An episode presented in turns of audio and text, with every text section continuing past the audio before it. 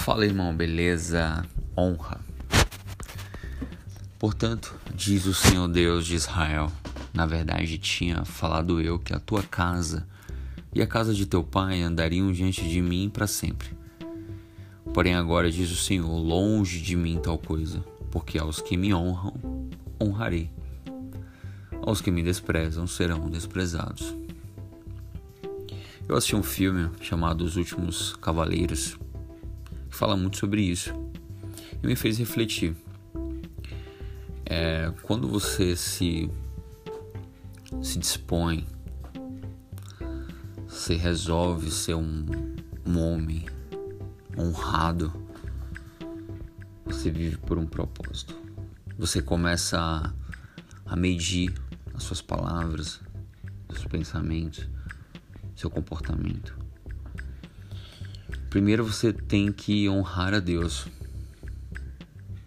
Aí em Provérbios fala que honra ao Senhor com teus bens e com as primícias de todos os teus rendimentos.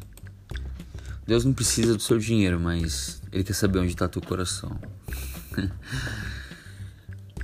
Depois você honra seus pais. É o primeiro mandamento como promessa. Honra teu pai e tua mãe, tua mãe para que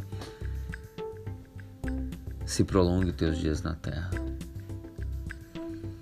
Eu já vi né, vidas de pessoas jovens né, sendo destruídas por causa que, por causa que não honraram os seus pais. Honre o seu trabalho, seus patrões.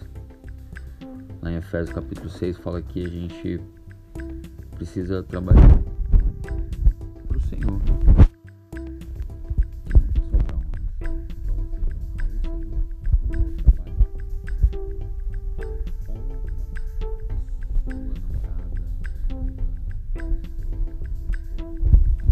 namorado, enfim.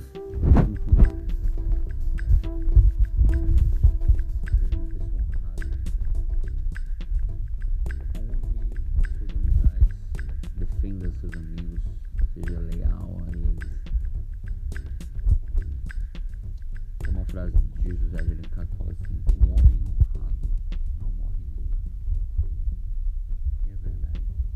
Viva por um ideal, viva por um propósito conserve seu caráter.